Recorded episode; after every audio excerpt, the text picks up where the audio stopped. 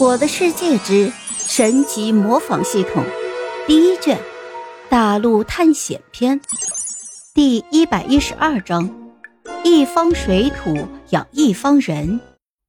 二人一路上走走停停，经过这几天的相处，二人的关系也亲近了很多。就在夕阳西下，一天就要过去的时候，普凡利用自己超声波的能力，终于在五十米处。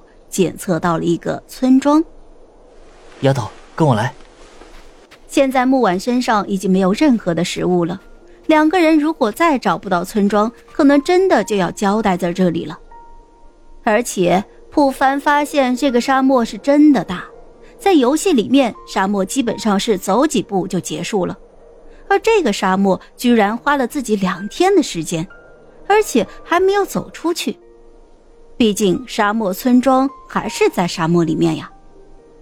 来到村庄的边缘，普凡发现村庄建筑物并不是很多，只有七八所，而且大部分建筑都是砂石搭建而成的，很有地域特色。正所谓一方水土养一方人。此时天色已黑，普凡带着木婉在村庄的一处犄角旮旯就休息了一晚上。次日清晨，木婉醒过来之后，快速起身，因为这几天的战斗让他产生了一种战斗的意识。可是当他醒过来的时候，木婉却发现自己的身边聚集了一堆人，而这些人虽然衣服的样式和丛林地区的村民差不多，但是他们衣服颜色偏向沙白色。就在木婉不知所措的时候，只见一名图书管理员打扮的村民走了出来，直接就挤出了一丝笑容，对木婉就说：“ 小姑娘，你从什么地方来呀？”啊！看着对方慈祥的模样，木婉也是十分客气的和对方说：“老爷爷你好，我叫木婉，从隔壁村来，这是我们……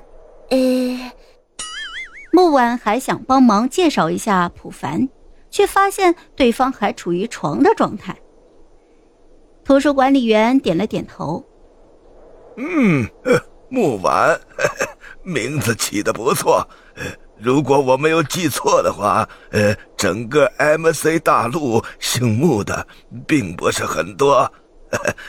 你爸爸是不是武器商啊？啊？”木婉听完，立马点头如捣蒜，就说：“嗯，是的，我爸爸叫木钢铁。老爷爷，你认识我爸爸吗？”“哎，并不认识。不过你父亲的威名，那可是响彻 MC 大陆啊！”“啊，真的吗？我父亲居然这么厉害！”木婉可从来不觉得自己贪生怕死。胆小如鼠的芭比有多厉害？图书管理员也没有多说什么，只是继续笑着就问：“呃，那你呃怎么来我们沙雕村的呀？啊？”这不问还好，一问木婉立马就陷入到了伤感之中。图书管理员好像也是看出了木婉眼神中的伤感，知道了不对劲，于是就连忙安慰道：“哎。”小丫头，嗯，还没有吃饭吧？这样吧，那个小玉啊啊，带着这位姐姐去你家吃点东西啊。随着图书管理员的吩咐，只见一名头戴草帽、农夫模样的小女孩就走了出来。这位名叫小玉的农夫女孩笑盈盈的对着木婉就说：“木婉姐姐，跟我来吧。”木婉看了一眼还是床状态的普凡，就摇了摇头：“不用麻烦了吧？”小玉以为木婉是不好意思，随即便直接拉着对方就离开了。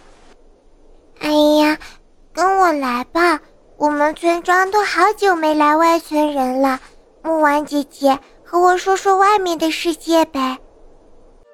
好了，这一集我就讲完了，朋友们。该你们帮我点点赞和评论一下啦，有月票的也一定要投给我哦，感谢感谢。